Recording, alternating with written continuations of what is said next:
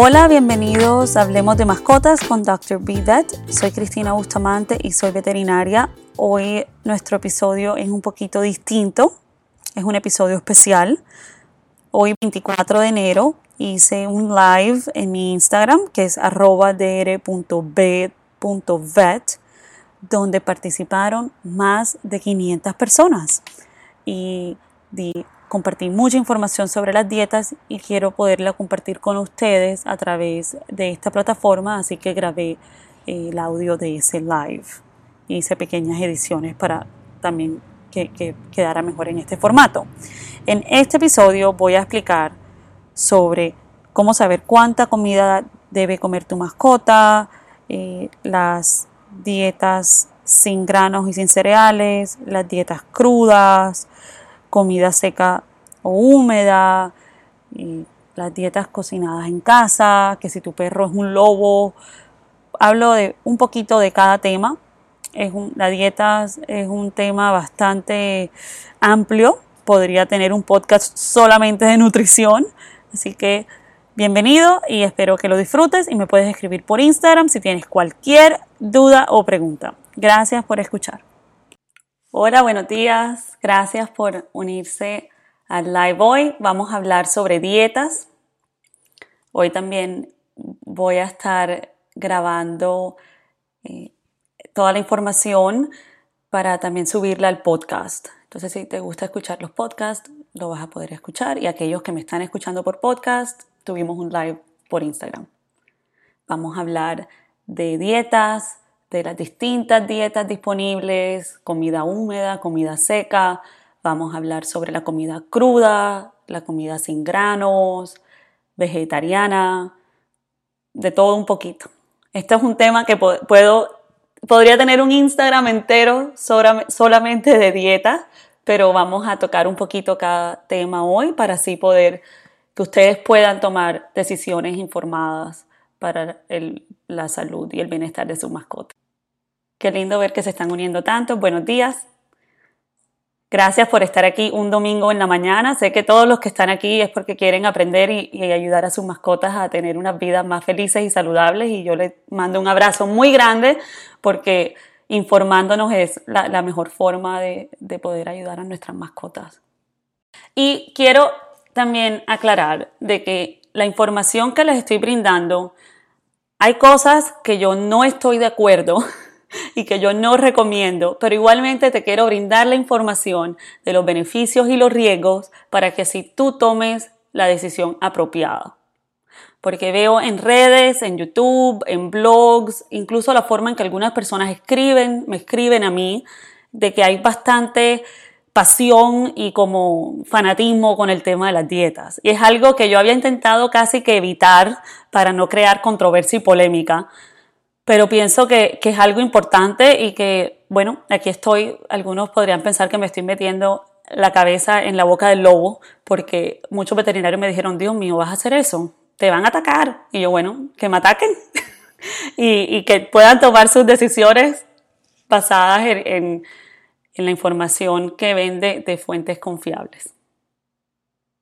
Y gracias por confiar en mí. Bueno, empecemos.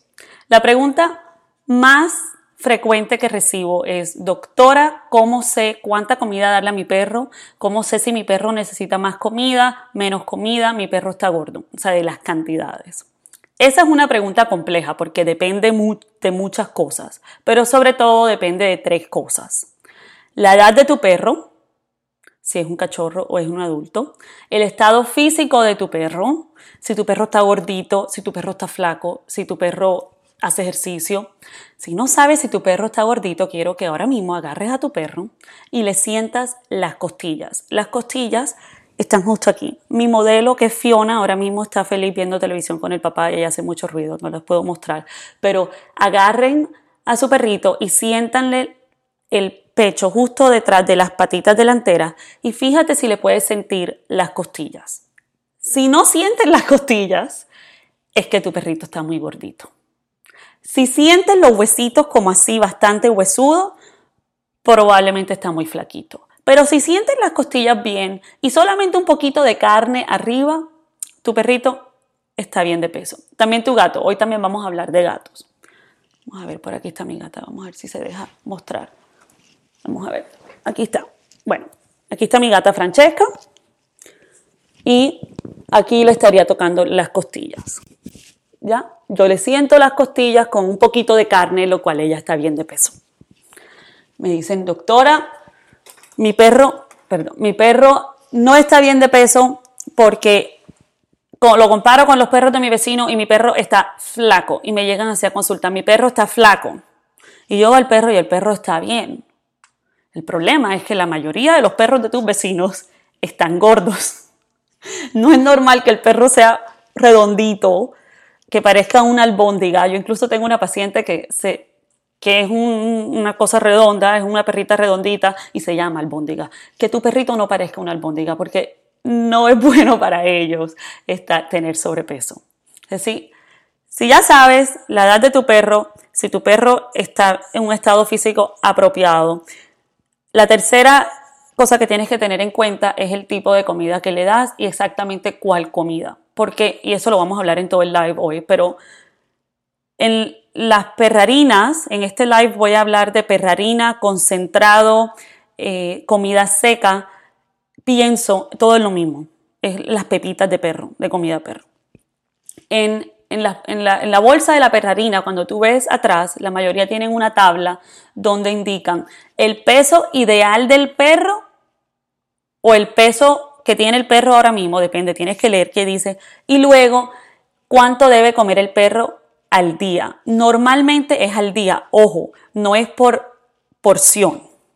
Entonces, de pronto sale, el peso ideal del perro son 10 kilos y un perro de 10 kilos debe comer al día dos tazas. Yo recomiendo que a los perros adultos les den de comer dos veces al día. Entonces, a ese perro, esas dos tazas vas a dividirlo. Una taza en la mañana y una taza en la noche. Muchos dueños, cuando les digo que hagan eso, se fijan y resulta que cada porción del perro le estaban dando dos tazas, o sea, le estaban dando entonces cuatro tazas al día. Si tu perrito está flaco, tú puedes incrementarle la cantidad que le estás dando un 25%. Entonces, si le estás dando una taza, le puedes comenzar a dar una taza y un cuarto. Y si tu perrito está gordito, le puedes reducir la cantidad, yo, te recomiendo al principio por un 25%, o sea que si le estás dando una taza, ahora le vas a dar tres cuartos de taza. La comida es importantísima que siempre se la midan o se la pesen, pero es más fácil medírsela con, tazas. Y las tazas deben ser unas tazas de 8 onzas, no una taza así de grande. que Esto es muy grande. Y no se rían. Yo les digo a la gente, muéstrame la taza que están midiendo. Y casi siempre son unas cosas gigantes. Es una taza estándar de 8, de 8 onzas o una taza de esas que usas para cocinar postres que tienen eh, las mediciones. Bueno, los perritos, algunos comen comida como un buffet 24 horas. Algunas personas le dejan la comida al perrito ahí o al gatico y el perrito va todo el día y come. El problema con eso es de que hay perritos que les gusta como autoayunar. Entonces no comen todo el día y comen solamente a las 11 de la noche. Esos perritos tienden a tener problemas de gastritis y vomitan. Y los dueños sufren porque los dueños no saben si el perrito está comiendo o no. Se pasan todo el día ahí como espías viendo el tazón de comida, será que bajó, será que no bajó. Yo pienso que eso es darse uno mala vida y yo te recomiendo que hagas lo que sea conveniente y cómodo para ti y tener una rutina de comida donde tú le pones a tu perrito comida dos veces al día si es adulto o tres veces al día si es cachorro, es lo ideal. Cuando me dicen, doctora, es que mi perro no come, no come lo suficiente y el perrito es un Yorkie de 3 kilos y me dicen la cantidad de comida que le dan, casi siempre es porque a veces le están dando mucha comida. El estómago de tu perro es chiquitico. Mi perrita Fiona, ahora digo que la, suben, pero mi perrita Fiona es así de grande. Su estómago es así de grande, es chiquitito. El estómago del perrito es chiquitico. Entonces, cuando tú le estás dando comida, tienes que medir bien, porque muchas veces los estás llenando durante el día de treats, de galletitas, de verduritas, de otras cositas, y cuando llega la hora de comer ya el perro está lleno. Me dicen, pero es que es un pedacito chiquitico. Me pasa así con mi familia. Le dan un pedazo de pan a Fiona. Es un pedacito chiquitico, sí, pero es que ese pedacito chiquitico es mitad del estómago de mi perrita. Y vamos a hablar de ese tema también después. Pero escríbanme si tienen más preguntas sobre la cantidad que le deben de dar de comida. Eh, si le cocinas en casa, es otra historia sobre las cantidades. Pero recuerda de que las cantidades tienen que ser basadas en la edad de tu perro, el estado físico de tu perro y la calidad y la como que el tipo de comida que le das a tu perro. La segunda pregunta más frecuente que recibo, y aquí sí estoy metiéndome así la cabeza en la boca del lobo, es las comidas crudas. La comida barf. Aquí es donde están la mayoría de las personas que se sienten eh, mucha pasión sobre las dietas de las comidas. Las comidas BARF es eh, las siglas en inglés para las dietas Biologically Appropriate Raw Food o en español alimentos crudos em, biológicamente adecuados, ACBA. Y esto es como unas dietas que diseñó, empezaron como con un, un veterinario, un doctor, que diseñó dietas donde los ingredientes son crudos, contienen huesos y muchos no contienen cereales. Y hay varias versiones, porque a veces veo que la gente dice que esto es barf y yo leo y es como que no, por definición no lo es. Pero hoy quiero hablar es de dietas crudas en este pedazo de nuestra reunión hoy. Las dietas crudas tienen unos riesgos para la salud. Y te voy a explicar los riesgos, los beneficios y qué puedes hacer si tú definitivamente necesitas darle a tu, perro comida cruda para minimizar esos riesgos. Hay un riesgo, la comida cruda puede ser perjudicial para la salud de las mascotas y de los humanos. Eso es algo que sale cuando tú vas al supermercado y compras un pollo, te sale comida cruda, no lo tengas cruda, tienes que cocinarlo. Cuando vas a un restaurante, aunque sea el restaurante más elegante de sushi en el mundo, en Nueva York, te van a poner en el menú, ojo, que comer, eh, comer comida cruda puede ser perjudicial para la salud. Hay miles de estudios de que comer comida cruda puede ser perjudicial para la salud. Igual viene con el tema de los perros. A ver, yo como a veces comida cruda. A mí me gusta el carpacho, me gusta el sushi y es algo que es un riesgo que asumo y lo tomo, pues yo no como sushi en cualquier esquina. Eh, yo y, los carpachos tampoco es en cualquier esquina. Yo tomo ese riesgo basado en quién me está dando la comida, eh, cómo veo el restaurante, pero, pero es un riesgo, ¿cierto? A nuestras mascotas, que a las mascotas que le dan comida cruda, es un riesgo que estás tomando todos los días, varias veces al día. Entonces, la probabilidad de que a tu perro, comiendo comida cruda, le dé algún tipo de infección, sube, es más alta. Cuando los perros, a ver, la, razón de las infecciones es porque a veces las comidas crudas, eh, el pollo, la carne, contienen bacterias como salmonela. No es cierto que a los perros no les da salmonela porque eso anoche, eh, ayer y hoy me puse a ver blogs, a ver, a ver qué le están diciendo a la gente y eso se me iba subiendo a mí la presión. Es, es cierto, a los perros sí les puede dar salmonela. No es cierto que el pH del estómago del perro hace que no les den infecciones. Falso. Empecemos ahí. Eso es completamente falso. A los perros sí les puede dar salmonela. Y lo que a mí más me preocupa no es solamente a los perros, que le están dando esta comida, es las familias. Porque si tú a, este a la mascota le estás dando esta comida cruda, comienzan literal a hacer popó con bacterias que pueden ser peligrosas para ti y para tu familia. Es tan peligroso que en la escuela veterinaria, yo estudié en Cornell en Nueva York, nos tenían alertas en los kennels de los perros que comían comida cruda, comían comida cruda, unas alertas grandes que decían raw food y esos perros me tocaba tocarlos con guantes y con máscara. Es tan peligroso que los perros que hacen terapia en los hospitales, muchos hospitales no permiten, o sea, como que los hospitales de personas, eh, los perros que van a visitar a los niñitos con cáncer y eso, no permiten que coman comida cruda.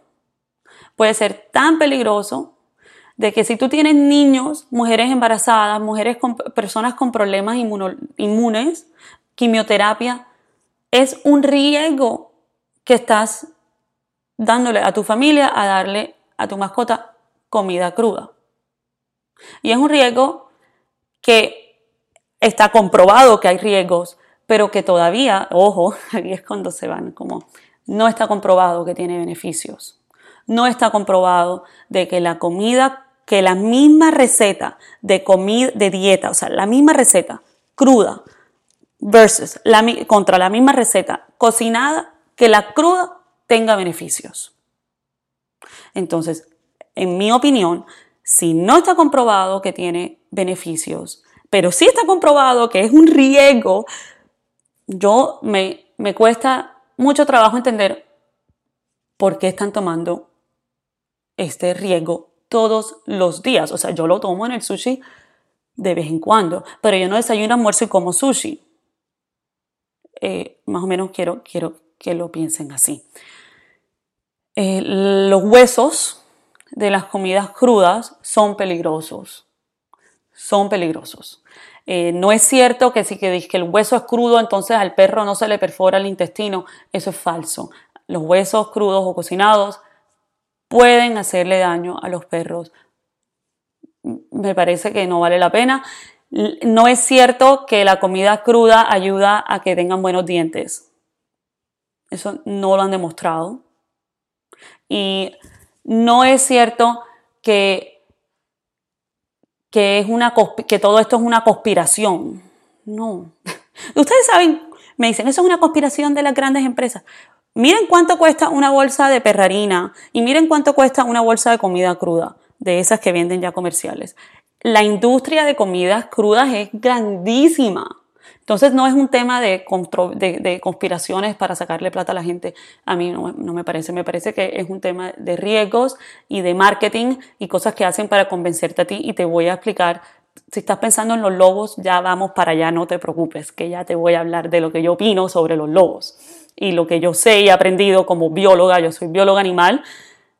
Estudié bastante evolución y todo el tema eh, de, de las de la taxonomía, porque les encanta hablar de eso, y soy veterinaria. Entonces, volviendo al tema de la comida cruda, es riesgoso, los huesos les pueden partir los dientes, los veo, veo los dientes fracturados, las muelas atrás, y he visto perros morirse por comer hueso. No los recomiendo. Yo pienso que puedes, si me dices, doctora, es que le, va tan bien cuando lo cambias a comida cruda. Mira, esa misma dieta, cámbiale y cocínasela. Porque casi siempre te está yendo bien es porque le cambiaste la proteína al perro. Porque estas dietas tienen proteínas distintas a la perrarina, mas no es porque es cruda. Entonces, haz el intento, cocínaselo, eh, puedes zancochárselo con agua, no te pongas a fritar. Eh, y fíjate a ver cómo te, da, te va. Pero si tienes si ya tú dices, no, yo, yo mi, casi que religiosamente tengo que darle comida cruda a mi perro, entonces usa guantes. Espero que no tengan ni hijos, ni mujeres embarazadas, ni personas con quimioterapia, ni nada así en tu casa porque es peligroso. Usa una tabla distinta y utensilios de cocina distintos a los que usas normalmente en tu casa, en tu cocina, con tu propia comida. Y cuidado a recogerle las heces a tu perro. Ese aquí eh, podemos hacer un live entero de comidas crudas, pero yo no las recomiendo. Doctora, ¿cómo no va a recomendar eso si los perros vienen del lobo y los perros son carnívoros, están en la orden carnívora y los lobos comen comida cruda y ahora no estamos haciendo lo natural, tenemos que volver a los perros a las raíces naturales porque, a ver, mi chihuahua no dura ni una hora en la naturaleza. Mi chihuahua no dura ni 15 minutos en el bosque, se lo come un pájaro. Ella no puede, o sea, Fiona cuando hay, Fiona hay almohadas en mi cama, no sabe cómo caminar. O sea, a ver, tu perro, tu Yorkie, tu bulldog francés, no es un lobo. Quítense eso de la cabeza. Eso es algo que están haciendo las empresas para venderte comida. Pero tu perro no es un lobo. Te voy a explicar muchas razones por las cuales no puedes pensar en tu perro como un lobo.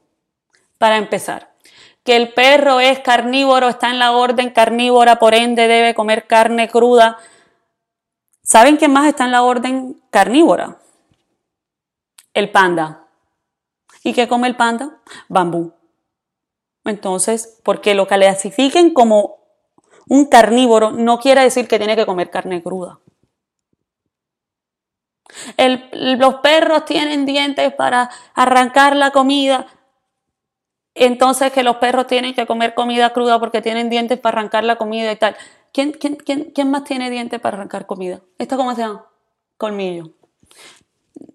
No, porque tu perro tenga dientes o tu perro esté clasificado como un carnívoro, no quiere decir que tu perro tenga que comer comida cruda. Los perros son omnívoros. El lobo, les cuento varias cosas, vamos a ver. El lobo, en promedio, en el bosque, en la naturaleza, vive cinco años. Un lobo en la naturaleza vive cinco años. Tu Yorkie vive 12, 14, 15, 16. El lobo, el perro sí vino del lobo después de que los humanos los domesticáramos, cuando los, humanos literalmente diseñamos a los perros.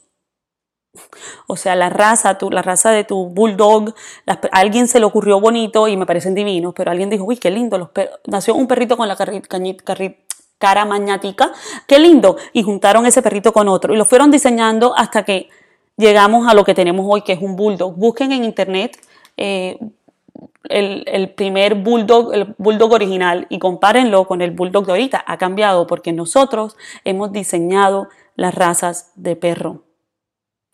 Y a través de los años hemos creado perros basados en el comportamiento, lo que nos conviene, lo que nos gusta. Y ha cambiado muchísimo el ADN, eh, los genes del perro comparado con lo que era el lobo. Hicieron un estudio donde vieron el ADN todo del lobo y el ADN de los perros y vieron las diferencias. Y una de las diferencias más grandes es temas de comportamiento, o sea, los genes que, que dan de comportamiento están cambiados, pero también es la habilidad de digerir starch, que es almidón, la habilidad de digerir cereales. A ver, los lobos en la naturaleza, ellos matan a sus presas y se las comen frescas. El venado lo mata el lobo y se lo come. Eso es muy diferente a la carnecita que le estás comprando en el supermercado a tu bulldog. Completamente diferente. El lobo mata a su presa, se come los intestinos primero de su presa y el lobo también come eh, frutos del bosque y también comen eh, plantas. Los han visto, que comen plantas y encuentran plantas y frutos del bosque dentro de sus heces también. Tu, tu, bulldog no, no, lo puedes comparar con un lobo. O sea, yo tengo pacientes que no pueden, mira, los saco a caminar para que hagan pipí, para tomarle la muestra y entran como en colapso del calor. O sea, mm, yo pienso que eso es algo que, que usan las marcas para venderte comida y les encanta poner el lobo en la foto y les encanta decir volvamos a nuestras raíces con nuestros perros. No es un lobo. Así como hay, sí, vino del lobo y ahora voy a también tocar algo que espero que no, que, lo tomen bien. Yo pienso con mis estudios que yo vine del chimpancé. Pero eso no quiere decir, y yo tengo bastante, mi ADN es bastante similar a un chimpancé, pero eso no quiere decir que yo estoy con un palito comiendo hormigas de dieta. Entonces, yo pienso que el tema del lobo es algo em, que, que, está como sobrevendido y está eh, basado en cosas que a mí me parece que son falsas. Tu perro no es un lobo, mi chihuahua no es un lobo. Y súper interesante es que cuando ven los cambios de ADN entre el lobo y los perritos, los perros que parecen más un lobo, como los huskies, o sea que físicamente se parece más, tiene eh, algunos genes más parecidos al lobo que digamos que al Yorkie. O sea, eso, eso me parece interesante, pero igual tu husky no es un lobo, aunque se parezca, pero no lo es. La otra pregunta bastante eh, frecuente que recibo y que le sorprende a, los clientes cuando estoy hablando con ellos por teléfono, cuando estoy hablando con ellos durante las consultas, es el tema de las dietas sin cereales. Ahorita hay como una moda de que grain free, dietas sin cereales, dietas sin granos. Y todo el mundo me dice, no, le doy súper buena comida porque le estoy dando grain free. Y fue lo que me dijeron en la tienda. Y cuando tú entras a las tiendas de mascotas aquí en los Estados Unidos, es como que grain free, grain free. Y lo peor que le puedes dar a tu mascota grain free. Eh, perdón, es grains. Porque viene del lobo y que el lobo no come. Yo no recomiendo que le des grain free a tu perro. Los cereales, los granos que son. Y no comiencen de qué, pero que si es esto o lo otro. El arroz, el maíz, eh, la soya, el wheat, que es el, como la avena, el trigo, son buenas fuentes de energía, es buena fuente de carbohidratos, a veces también son buena fuente de proteína, es bueno para los perros. Y te repito que es de las diferencias más grandes que tiene tu Yorkie con el lobo. Es que tu Yorkie puede digerir bien los granos. Hace muchos años, hace más de 10 años, los veterinarios empezaron a ver que habían más problemas de corazón en ciertas razas que normalmente no tienen problemas de corazón, en donde el corazón estaba muy grande.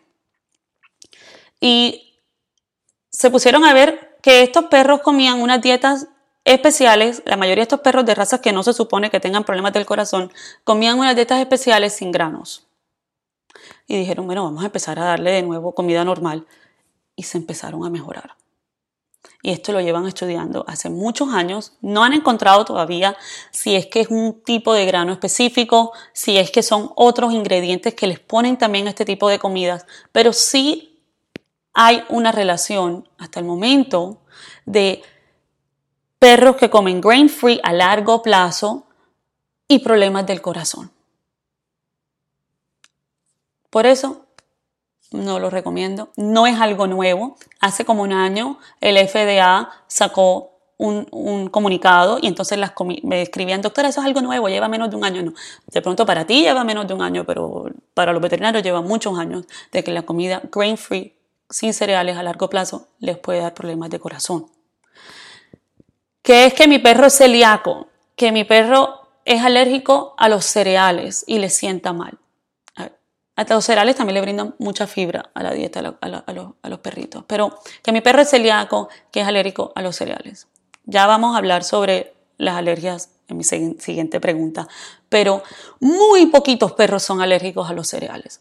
O sea, que en ver, muy poquitos. O sea, hay una raza Irish Setter que son que han demostrado que en esa raza, en una familia que se pusieron a tener eh, los irresponsables, los criadores, se pusieron a tener mamá con papá, con hijo, con primo, con todo. En esa familia de esos perros Irish Setter encontraron que habían muchos con malestares digestivos por cereales, pero la gran mayoría de los otros perros, la grandísima mayoría, no es común para nada que tu perro sea celíaco.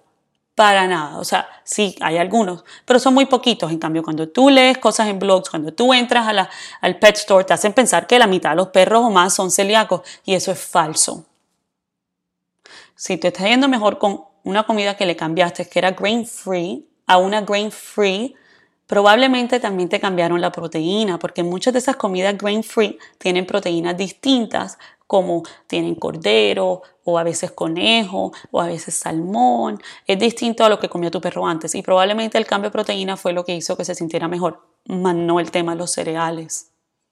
O sea, para yo diagnosticar a tu perro con problemas con cereales, tengo que descartar una cantidad de cosas que es más común y mandarlo a un especialista, le hacen ecografía y todo, y es como que, ok, de pronto son cereales y le hacen la prueba, pero no es común no, no es común y, lo peor del tema, que a mí me parece el tema de los cereales, es de que entonces se ponen a ponerle ingredientes que son más costosos que el arroz y el precio de la comida sube. Y esas son las comidas que son más costosas. Entonces las personas a veces hacen un esfuerzo económico por comprar algo pensando que es lo mejor para su mascota, que son comidas sin cereales, cuando no es lo mejor para tu mascota. No lo ves. Y, no tiene tantos beneficios como para que todos los perros estén en eso. Y no, yo, yo a mis pacientes no se los recomiendo. Porque volviendo al tema de los riesgos, si hay un riesgo de que esto a largo plazo le va a dar un problema a mi perro del corazón, yo no tomo riesgos, así como hay personas que les gusta tomar riesgos, hay personas que les gusta tirarse de un avión. Eso es un riesgo, un riesgo que yo como o sea, que un médico, yo no creo que tu pediatra, tu hijo, te diga, sí, que tu hijo vaya y se tire de un avión, que sienta la adrenalina. Eso no va a ocurrir. Entonces tampoco va a ocurrir que yo te voy a recomendar algo que es riesgoso. Ahora, la otra pregunta frecuente es el tema de las alergias a las comidas. Les prometo que vamos a hacer un live enterito de alergias a las comidas. Si te acabas de unir al live hoy, yo también tengo un podcast donde explico muchos temas eh, y los invito a que lo escuchen, pero las alergias a las comidas. Que si hay algo que le di a mi perro que creó esta alergia, que si hay algo que puedo hacer con mi cachorro para evitar que le dé alergia, que es que el pollo es malo, que los, los subproductos o las harinas de, proteína o los eh, byproducts son malos y crean alergias.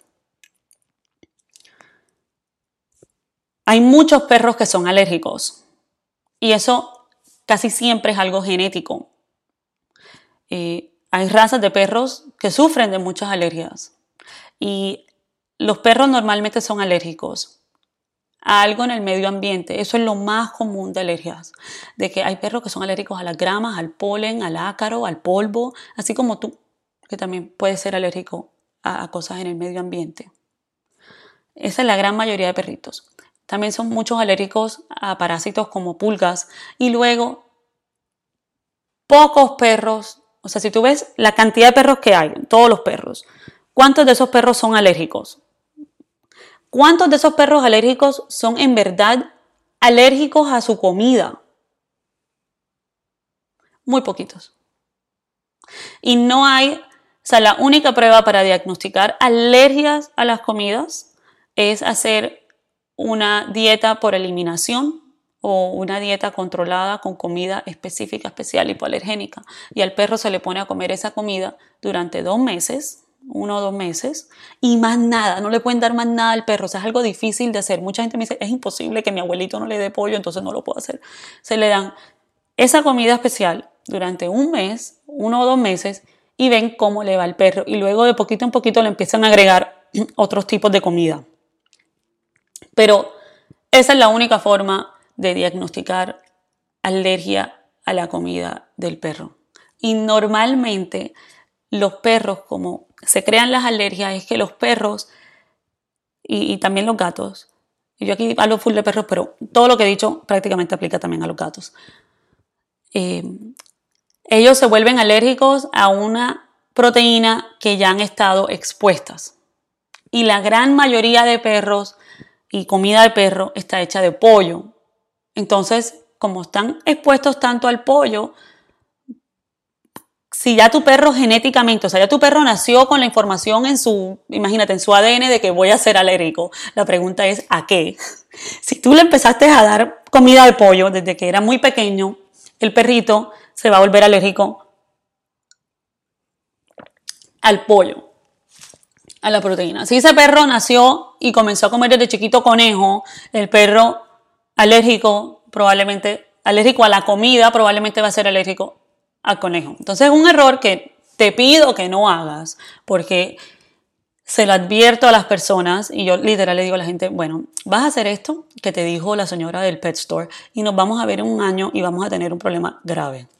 Y es que empiezan a darles todo el tipo de proteínas disponibles para evitar que el perro sea alérgico.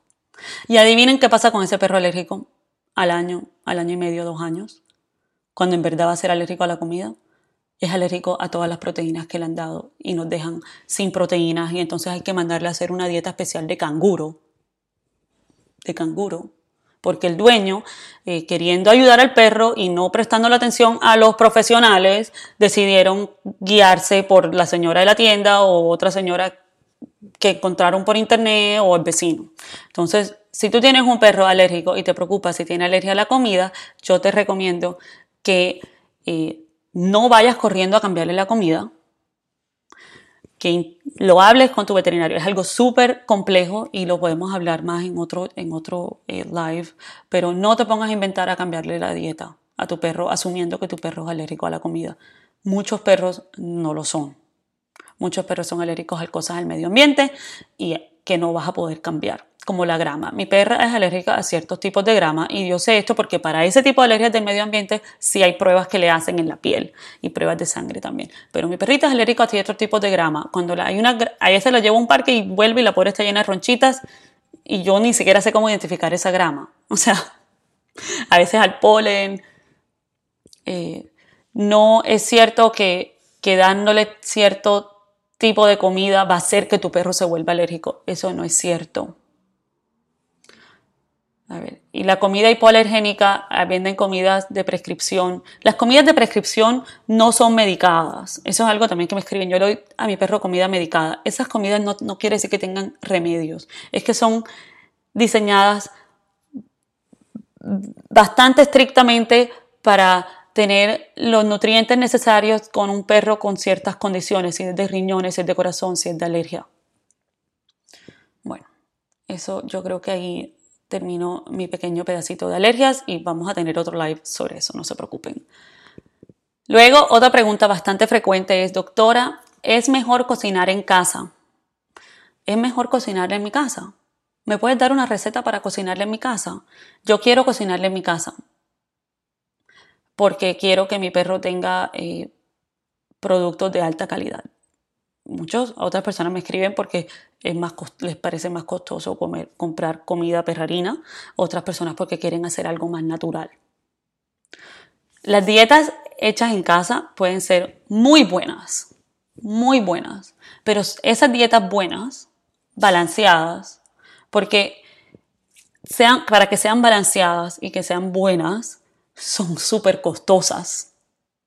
Son costosas y toman mucho esfuerzo y mucho tiempo. Y si no, si te dieron una dieta que no es tan costosa, o, o eres súper rica, o, o, sea, o tú eres súper rico, o te dieron una dieta que no es balanceada. Porque las dietas balanceadas en perros, hechas en casa, son costosas. Yo Mira, son tan costosas que a mí me escribían tanto esto que yo le escribí a un profesor que es eh, nutricionista especialista. Eh, y le escribí le dije, ayúdame, que me están escribiendo tanto esto, yo necesito una dieta que no sea costosa, porque me están escribiendo muchas personas diciéndome que necesitan algo porque no pueden conseguir perrarina eh, por la situación que está en su país, el país donde viven. Y me dijo, Cristi, es casi imposible hacer una dieta en casa que no sea costosa y que en verdad sea balanceada. Se me dio los ingredientes de lo que él pensaba que era lo más mínimo en precio. Eh, y tengo esa, receta en YouTube, pero solamente quiero que la veas si en verdad no puedes comprar perrarina o si no puedes encontrar otra dieta mejor para, eh, para tu perro. Pero son costosas. Y la gran mayoría de dietas que encuentras en Internet no son balanceadas y tienen muchas deficiencias o a veces tienen muchas grasas. Entonces, si tú quieres una dieta hecha en casa, hay veterinarios, nutricionistas, especialistas, escríbeme y yo te doy la información, sobre todo en universidades. No quiere decir que sea un veterinario que de pronto escribe, me gusta la, dieta, te voy a dar una dieta eh, natural, interesado en dieta natural, escríbeme. Eso no es un nutricionista. O sea, yo no te puedo formular a ti una dieta para tu perro, porque es súper complicado. Y escríbeme. Pero si la razón que lo haces es porque tú quieres darle eh, alimentos de mejor calidad, porque no te gusta que los ingredientes de los animales, de la, comida de perros tenga sub, eh, ¿cómo se dice? Byproduct o le dicen em, subproductos o dice chicken meal, que es como harina. Me dicen es que la calidad de las, de las cosas que le dan a, a, los, a las mascotas no es calidad de humano, es, es peor.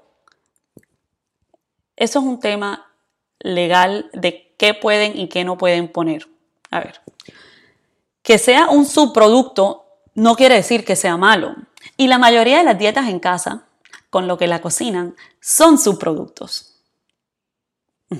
Son subproductos. Entonces me dicen, yo no le quiero dar comida de perrarina a mi perro porque es que no me gustan los subproductos. Bueno, señora, entonces, ¿qué le da a su perro? Le doy hígado, corazón de pollo, patas de pollo. Adivinen que todo eso son subproductos. Entonces, cuando, como funcionan los subproductos o los byproducts, es que agarran. ¿Qué es lo que normalmente consumen las personas en este país? Porque obviamente en otros países comen otras cosas, pero en este país, la pechuga, la alita, ok.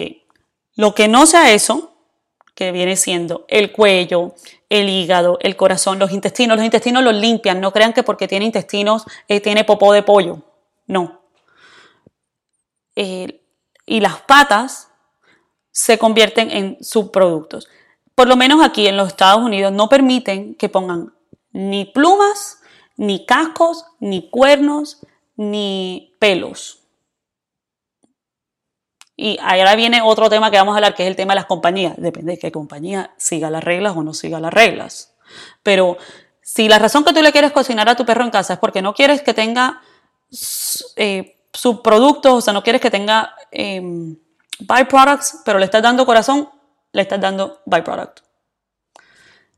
Las dietas, en verdad, eh, hechas en casa, me parece que tienen muchos, como mucho costo y puede ser muy difícil para las personas cocinarlas comparado con el beneficio que le brinda a la mascota. Está bien me dicen, doctora, pero es que mi vecina le dio a su, nunca le dio perrarina a su perro y nunca le dio eh, dieta de comida a perro. Y el perro vivió 16 años. Casi siempre a esas anécdotas les hace falta una parte. Ok, era, la perra vivió 16 años siendo una gorda con artritis, súper gordito. La perra vomitaba dos veces al día, tenía diarrea, o sea, como que te hace falta siempre un pedazo. ¿Cómo tenía los riñones? Ah, no, nunca la llevó al veterinario, eso no puedes decir que, que esa perra estaba saludable. No sabían cómo estaban los riñones, no sabían si la perra tenía anemia, si tenía los triglicéridos altos, si el hígado, si la perra pasaba con, con em, problemas estomacales. Es como, es como en la gente. A ver, si, y el tema de las alergias también, voy a volver un poquito, es como en la gente. Yo soy alérgica a la piña. ¿Eso quiere decir que nadie puede comer piña? No. ¿Quiere decir que la piña sea mala? No. Hay gente que decide comer comida vegetariana. ¿Quiere decir que ellos tienen una dieta falta de nutrientes? Depende. Si su dieta se la hizo un nutricionista especialista, probablemente no. Pero si la persona está comiendo solamente lechuga con zanahoria, sí, va a estar súper desnutrido. Pasa igualito en los perros. Si tú le quieres cocinar algo en la casa y solamente le vas a dar carne y arroz o pollo y arroz, va a estar desnutrido tu perro o va a estar súper gordo tu perro. Entonces, esa es como mi cosita de comida, dieta en la casa. Obviamente a tu perro siempre le va a interesar la comida en la casa porque es la novedad. Fiona, uno cocina, mi esposo cocina y Fiona está en el piso pendiente a ver qué se va a caer para comérselo. Pero si tú le das a tu perro una buena comida de una buena marca, una marca que uno confía en los ingredientes, en todo, no necesitas ponerle pollito arriba. Porque adivina qué pasa el que le pone pollito arriba. Mañana ya el perrito no quiere pollito y quiere salmoncito arriba. Créanme, o sea, yo vivo todo el día veo esto. Y después termina la persona esclavizada con su mascota. Cuando es puro invento del dueño queriendo ayudar, terminas haciendo tu vida más difícil si tu perro come una buena comida, no necesitas ponerle pollito arriba, no necesitas ponerle comida cocinada en casa. Las, los vegetales, que si para consentir a la mascota lo pueden suplementar con verduras y vegetales, eh, verduras, vegetales y frutas. A ver, las frutas contienen eh, más azúcar normalmente y los pueden engordar. Hay vegetales y frutas que, son tóxicas para las mascotas. Voy a poner un post donde voy a poner una lista porque me lo piden bastante de cuáles vegetales no son tóxicos, pero porque no sea tóxico no quiere decir que sea bueno para tu perro. Hay perros súper sensibles que con el cambio de dieta más chiquitico se sienten mal, les da malestar estomacal. Entonces, si tú quieres probar algo nuevo para tu mascota, me dicen, yo le quiero dar banano a mi mascota, pues dale algo chiquitito, chiquitito y fíjate a ver cómo le va Porque de pronto para tu perro está, está bien comer banano, los bananos no son tóxicos, pero para la mía la hace vomitar. Cualquier cambio en la dieta de tu perro, hazlo de poquito en poquito. Normalmente lo que los hace sentir mal no es lo que le estás dando, normalmente es el cambio, el cambio en la grasa, el cambio en, las cantidades también. Entonces, para, para consentir Sí, les puedes dar vegetales para, como treats, pero siempre que los consientas, consiéntelo con un propósito. O sea, como que consiéntelo, bueno, vamos a, te voy a dar esto cuando lleguemos de caminar, o te vas a sentar y te voy a dar esto. Que no sea simplemente dárselo porque es bonito y es lindo y se lo das. Porque así lo que terminas es teniendo un perrito gordito. Piénsenlo así. Comer una galletita, o sea, una galletita de perro. A mí me encantan los treats, estoy súper pro de darle, enseñarle a tu perro con, con treats, con galletitas que consientan a sus perros, eso es buenísimo, a ellos les encanta, les hace su vida feliz. Pero tienes que pensar que es como si fuese una donut. Ya. Si tú te comes cinco donuts al día, probablemente no vas a tener hambre en el almuerzo. Cinco donuts en la mañana, tú de pronto no vas a tener hambre en el almuerzo. Pasa igual con los perritos. Y es difícil que pierda peso si le estás dando 5 treats al día. Recuerda el tamaño del estómago. Tu chihuahua tiene un estómago así, chiquitico, chiquitico, chiquitico, así. para los gatos, eh, comida húmeda y comida seca, que cuál es mejor. También me preguntan que si en perros también, que comida húmeda, comida seca. La comida húmeda normalmente es más costosa porque las latas son más costosas. Y, y sí pueden darte la misma nutrientes, la misma calidad nutritiva. Entonces, eh, no es que haya una mejor que otra si tu perro está saludable. Es diferente si tu perro tiene problemas de riñones, cosas así. Pero si tu perro está saludable, no es que haya una mejor que la otra. Simplemente es algo de, presupuesto y, eh, y qué prefiere tu perro. No es que eh, la comida seca eh, la gente dice, es que es comida deshidratada, después mi perro toma agua todo el día porque tiene sed, en cambio en la otra no toma agua. Es porque el agua se la está tomando en la comida mojada, entonces no necesita tomar. Los perros y los gatos son súper buenos eh, midiendo qué tanta agua deben tomar cuando están saludables. Son súper buenos, no tienes que estar pendiente de qué tanta agua toman, su cuerpo lo hace naturalmente. Eh, la, Fiona, mi perrita, tiene problemas en los dientes, entonces ella come comida enlatada y la adopté así no tiene nada que ver con cosas que yo he hecho. Y los gatos pueden comer comida mojada o, seca. Pero ahí viene algo también que, que que me preguntaron. Si tú le quieres agregar comida mojada, comida enlatada a tu perro, ojo con el total de comida que come al día que te explica al principio. Si en la bolsa dice de comida seca darle una taza, esa es la cantidad de comida que debe comer al día. Si tú además le vas a poner comida húmeda, tienes que restarle a la cantidad de comida seca que le vas a dar. No puedes ponérselo por encima. O sea, el perro entonces está, si eres tú, estás almorzando entonces hamburguesa con pizza. O sea, no, eso es mucho. Tiene que ser o mitad hamburguesa y una pizza o, o uno o lo otro, ¿me entiendes? No puede ser ambas cosas encima, porque así es como terminamos con todo ese pocotón de perritos gorditos que vemos en las calles y que sí sufren. También ya, ya toco un poquito el tema de los ingredientes de las comidas, pero ojo con, el, con lo que lees en la lista de ingredientes. Muchas cosas están hechas para llamar la atención tuya.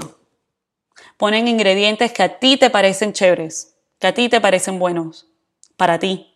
Pero eso no quiere decir que sean ingredientes nutritivos. La comida de perro no está tan bien regulada como la comida de personas. Cuando hacen estudios y agarran 100 marcas de comida y se fijan cuánto en realidad tienen en esa comida comparado en cuánto dicen que tienen, cambia mucho. Ah, muchos estándares son un mínimo, o sea, a las empresas muchas les dicen tienes que tener mínimo este porcentaje de proteína para decir que es balanceada. Pero entonces tú a veces escoges la comida porque esta se dice que tiene 10 gramos y esta dice que tiene 2 gramos, o escoges la de 10.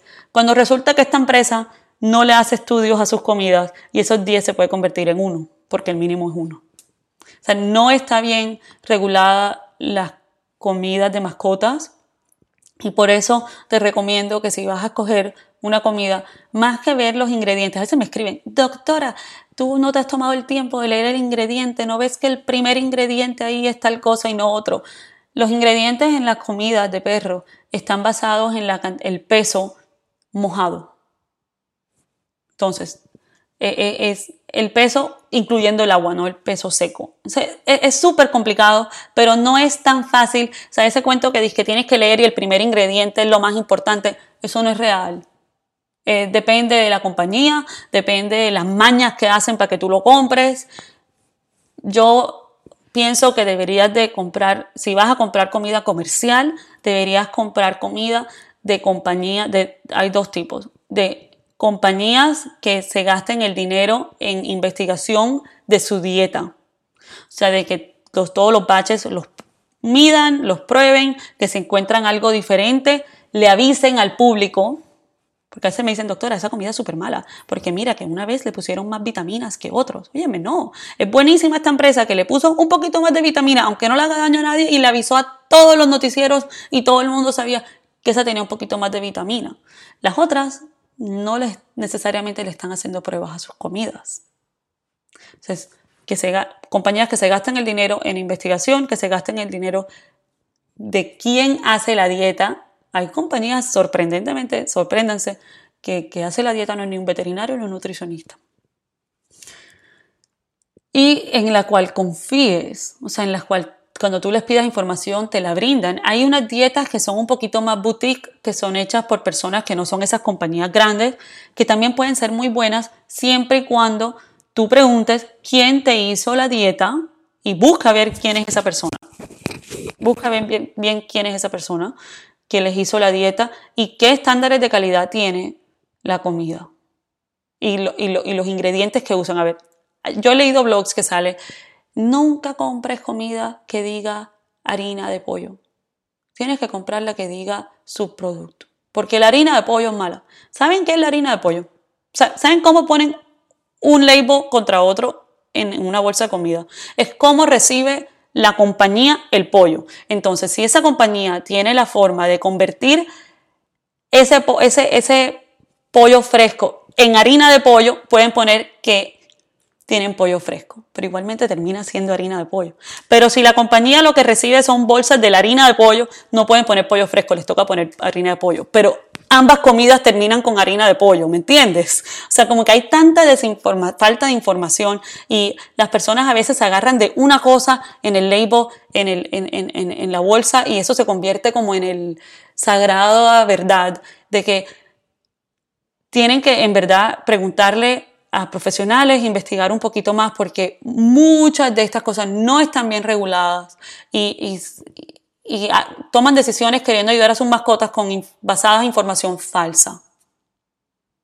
Es, es un problema grande y yo, vienen también los que piensan que muchos veterinarios nos lavaron el cerebro porque vendemos comida, sacamos plata de vender comida y porque en las universidades nos lavan el cerebro las grandes empresas. Yo no puedo hablar por otras personas, pero en mi caso, en mi universidad donde yo estudié, no permitían que ninguna empresa nos trajera cosas, ni comida gratis, ni me podían dar lapiceros, ni me podían dar, eh, no nos pagaban nada. No nos podían eh, como patrocinar. Y como veterinaria yo no soy dueña de la clínica donde trabajo, yo trabajo en una clínica muy chévere que queda en Aventura, me puedes escribir toda la información. Y yo no le gano un peso, ni un dólar a la comida. A mí no me dan eh, comisión por vender comida. O sea, yo, Cristina Bustamante, hoy te puedo decir que yo no le gano plata a la comida. Y si quieren hablar de conspiración, yo siempre como que me gusta que esa gente que me escribe con conspiración, si tengo las ganas, porque a veces no lo respondo, pero cuando sí tengo ganas digo, bueno, ¿por qué no nos podemos hablar de conspiración? ¿A ti qué te parece mejor para mí en la cuenta? ¿Te parece mejor venderte una bolsita de comida de 30 dólares? Una bolsa de comida de 30 dólares. ¿O te parece mejor la hospitalización por fallo renal de 2000? Yo prefiero que tu perro, o sea, si es por plata y conspiración, los veterinarios de pronto preferimos que tu perro esté enfermo nos sale mejor negocio. Ahí sí está la cuenta grande, no la bolsita comida. Piénsenlo así, conspiradores. ahí también viene, quiero, quiero hablar con ustedes sobre de dónde sacan la información y si lo que están sacando son de anécdotas o son cosas reales. Cuando son de anécdotas casi siempre le hace falta un pedazo al cuento.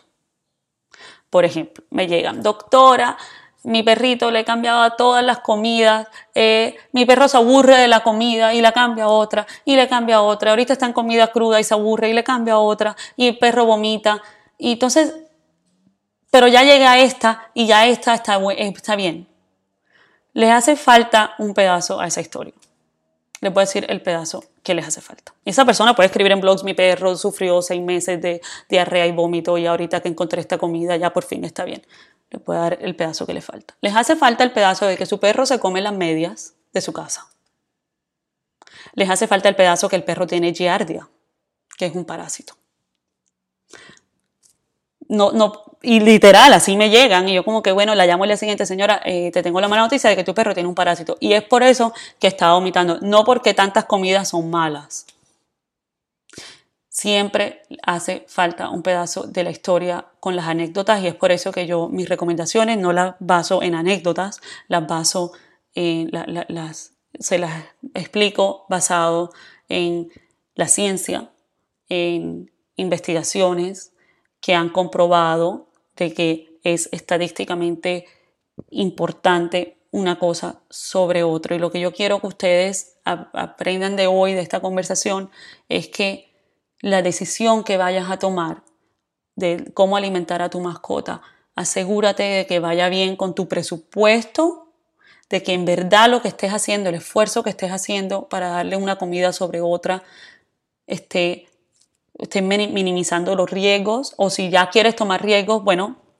que estés consciente de esos riesgos. O sea, si tú quieres darle a tu perro comida sin cereales, entonces yo te recomiendo de que cada cierto tiempo eh, le hagan de pronto una ecografía al corazón de tu perro, que, que si vas a escoger una marca sobre otra, que en verdad averigües y confíes en la información que te brindan en años de estudio.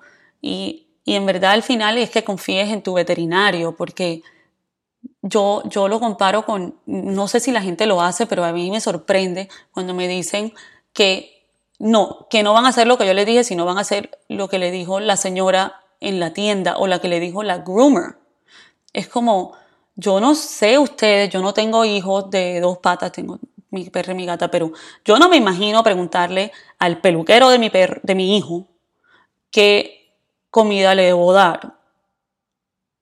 O sea, no es que el peluquero no sepa, el punto sí sabe, pero si te da una recomendación, deberías de ir y confirmarla con tu veterinario, más no ir ciegamente a hacer lo que dice el peluquero de tu hijo. Así como tampoco me parece que tú vas a darle la dieta a tu, a tu hijo basado en lo que diga la cajera del supermercado.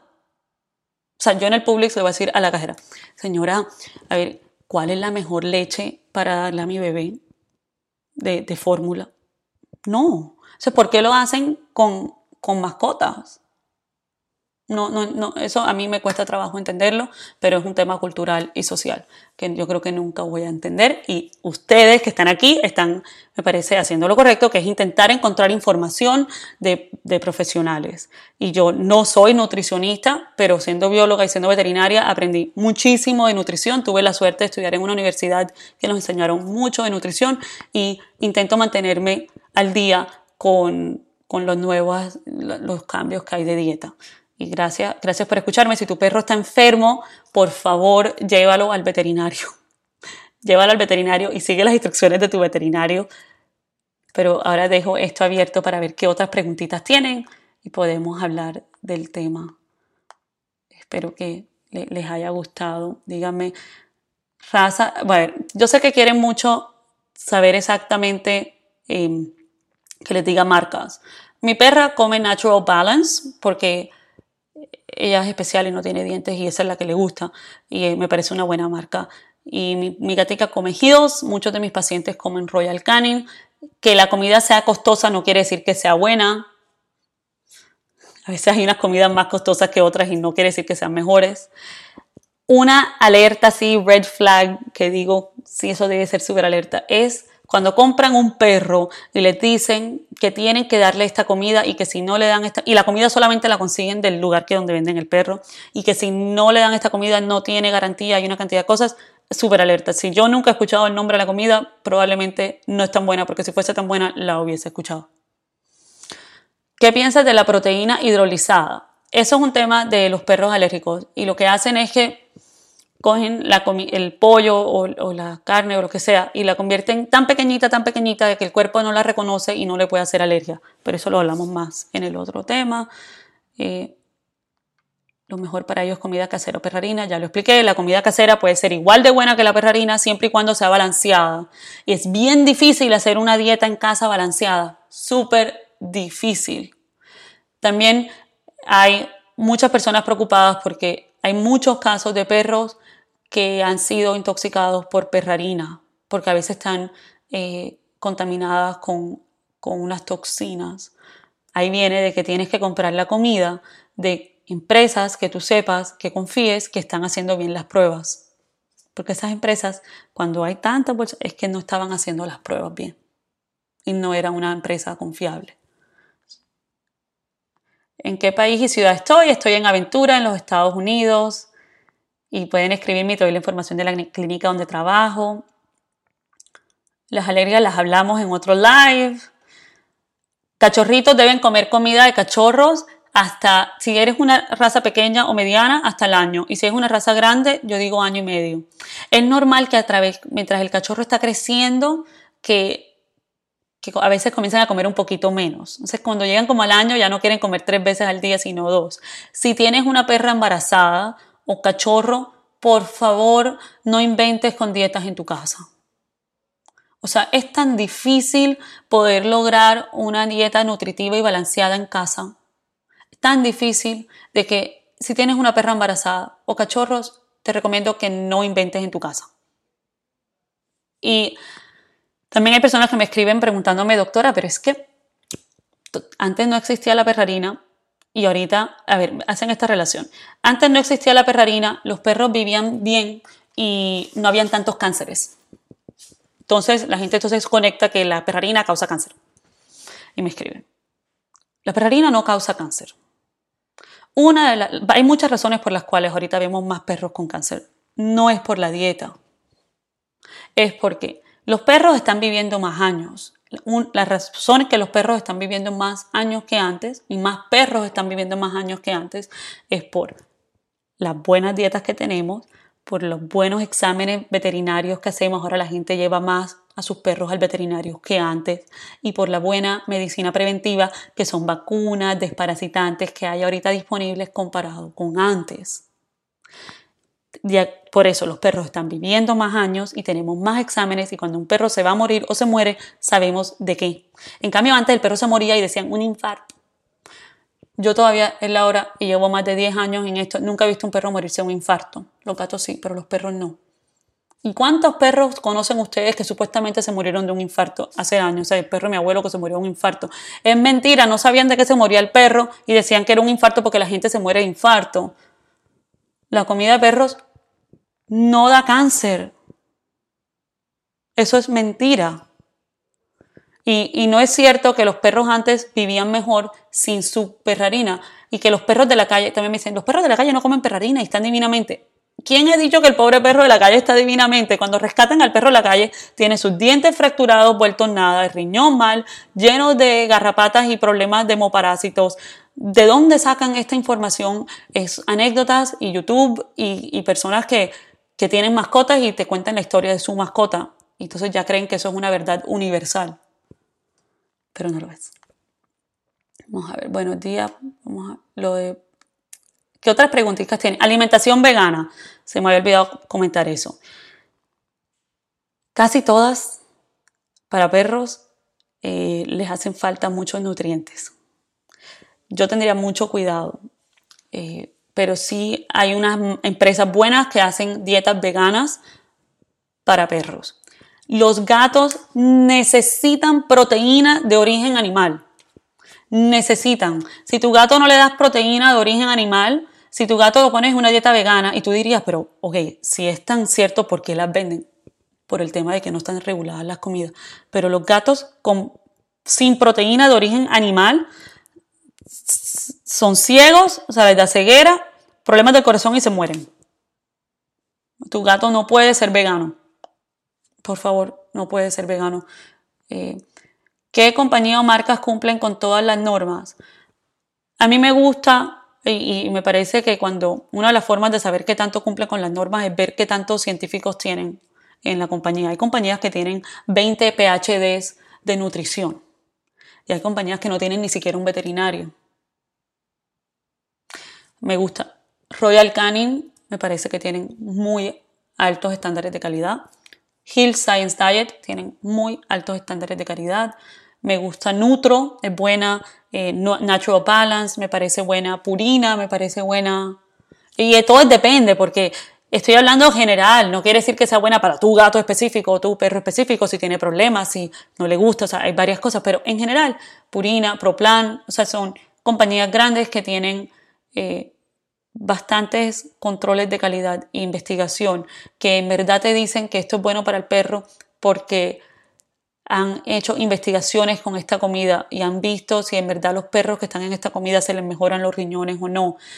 Más es distinto a otros tipos de investigaciones que es que como ya alguien ha investigado que este nutriente en este porcentaje es bueno, entonces lo ponen y dicen es bueno pero nunca han, chequeado la comida como tal.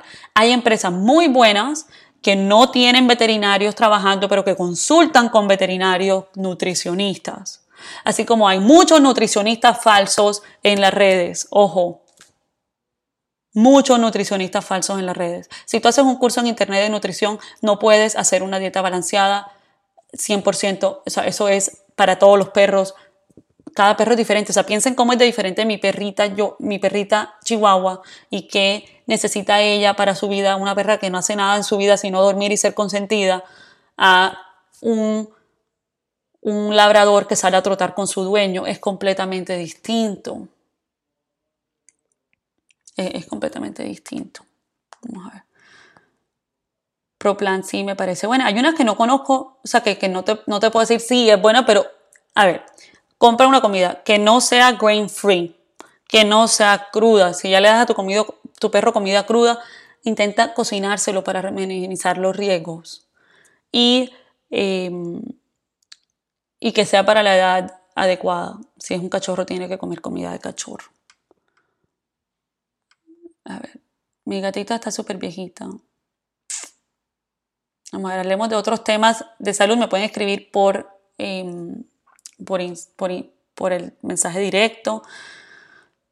El Proplan HA, ese es el tema de, las dietas hidrolizadas. Algunos perros necesitan dietas hidrolizadas por problemas de proteína y por alergias.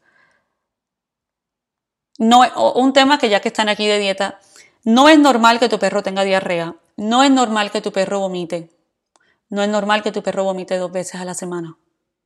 Si tu perro es de esos que vomita solamente bien temprano en la mañana, muchos perritos a veces vomitan como una baba como a las 5 de la mañana, intenta darle un poquito de comida antes de dormir y ver si te va bien con eso. A veces es la ayuna que hace que vomiten. Eh, ¿Cómo saber qué marca es confiable? Lo hemos hablado, pregúntenle también a su veterinario, pero en verdad yo pienso, ya hablé lo que yo busco en una dieta para poder recomendarla. Vamos a ver. En, mi país no realizan esos tipos de exámenes, es una pena, es muy triste. Es muy triste ver eh, que en muchos países no hacen esos exámenes. Es triste ver que a veces eh, las compañías, la, ver, la televisión, muchas propagandas, saber, hay, programas de televisión, como canales de televisión, que reciben muchas propagandas de perro, de comida perro. Y esos mismos programas de televisión a veces no eh, circulan cuando encuentran cosas que no están bien en ciertas comidas. Por eso es que tienes que confiar en la compañía y que la compañía sí sea de esas que dice, ok, cometí un error, este es el error, ojo, no le den a su perro esta comida. Pasa muchísimo. Ver, ¿qué otras preguntitas tienen? pero eh, no está bien regulado. Lo que en un país consideran un mínimo es distinto a lo que otro país consideran un mínimo. Y lo más triste es que se están gastando. A ver, si tú quieres que tu perro, o sea, si tú tienes un presupuesto para tu mascota, y te recomiendo que lo tengas, digo que yo me puedo gastar en mi perro tanto al año. ¿Qué porcentaje de eso me lo voy a gastar en comida? ¿Y qué porcentaje de eso me lo voy a gastar en llevarlo al veterinario cuando está enfermo? en ponerle sus vacunas, en hacerle sus exámenes de sangre. Y quiero que sepan de que la dieta no es lo más importante.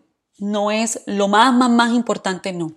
No es. Tú tienes que escoger una dieta que vaya bien con tu presupuesto y que te deje suficiente dinero para poder llevar a tu perro al veterinario cuando está enfermo.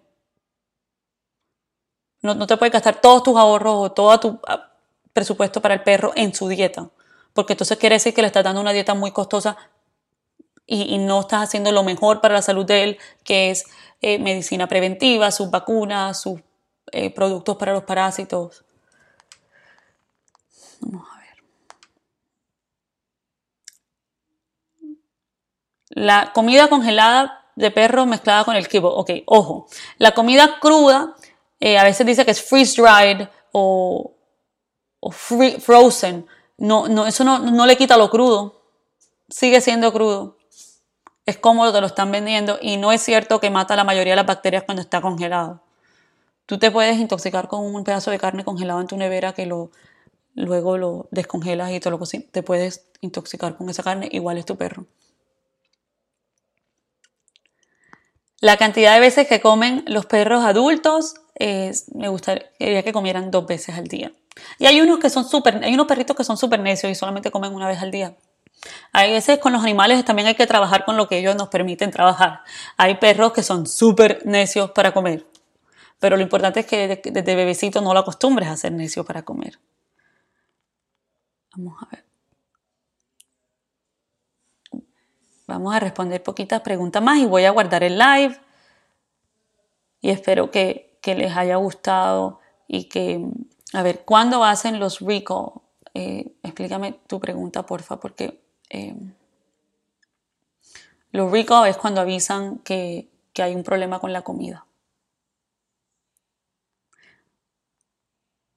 Me están preguntando muchas marcas en específico. No recomiendo comidas sin cereales para perros. Y la mayoría de las marcas que me están preguntando son comidas sin cereales para perros. Si después de este live quieres cambiar la dieta a tu perro, porfa, hazlo en transición de poquito en poquito en poquito no es bueno cambiarle de totazo a tu perro la comida. O sea, casi siempre lo que les causa malestar a los perros es que les cambian la comida muy rápido. Tienen que hacerlo de poquito en poquito, le agregan la comida nueva a la comida vieja. Y no inventen en las casas. Mira, a mí me llegan perritos vomitando o con diarrea. Y yo lo primero que le pregunto al dueño es, ¿qué le diste? ¿Qué le diste? De pronto yo veo, ya, el perrito nació hace dos, o sea, el perrito cumplió años hace dos días. ¿Qué le dieron de cumpleaños al perrito? y siempre hay por ahí una carnecita o siempre hay que se les olvidó la comida y se fueron de viaje y salieron corriendo y le compraron otra, ¿qué pasa? Eh, o siempre hay de que es que eh, vi en un blog que otra comida era mejor y se la acabo de cambiar.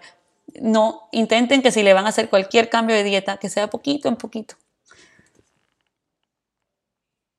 Bueno, creo que ya vamos a terminar y lo voy a dejar guardado. Gracias a todos por venir. Gracias por, por sus preguntas y espero que les pude haber respondido todas sus dudas. Y si tienes más dudas sobre las dietas, escríbeme y yo te puedo explicar o te puedo enviar lugares que puedes ir a, leer. Tengan cuidado donde, donde leen las cosas. Mucho cuidado donde leen las cosas. O sea, es que te lo juro que se me subió la presión y todo leyendo en internet anoche. Yo decía, pero ¿cómo le están diciendo a la gente esto si esto es mentira? ¿Cómo así que a los perros no les da esto? Eso es mentira, sí les da. Que los perros no se mueren por huesos, que eso es mentira. No es mentira. Yo he visto perros morirse porque se comieron huesos. Yo he visto perros desnutridos porque los dueños decidieron darle comida en la casa y era dije pollo con arroz. Y ya. Eh, y, hay miles de estudios que lo demuestran.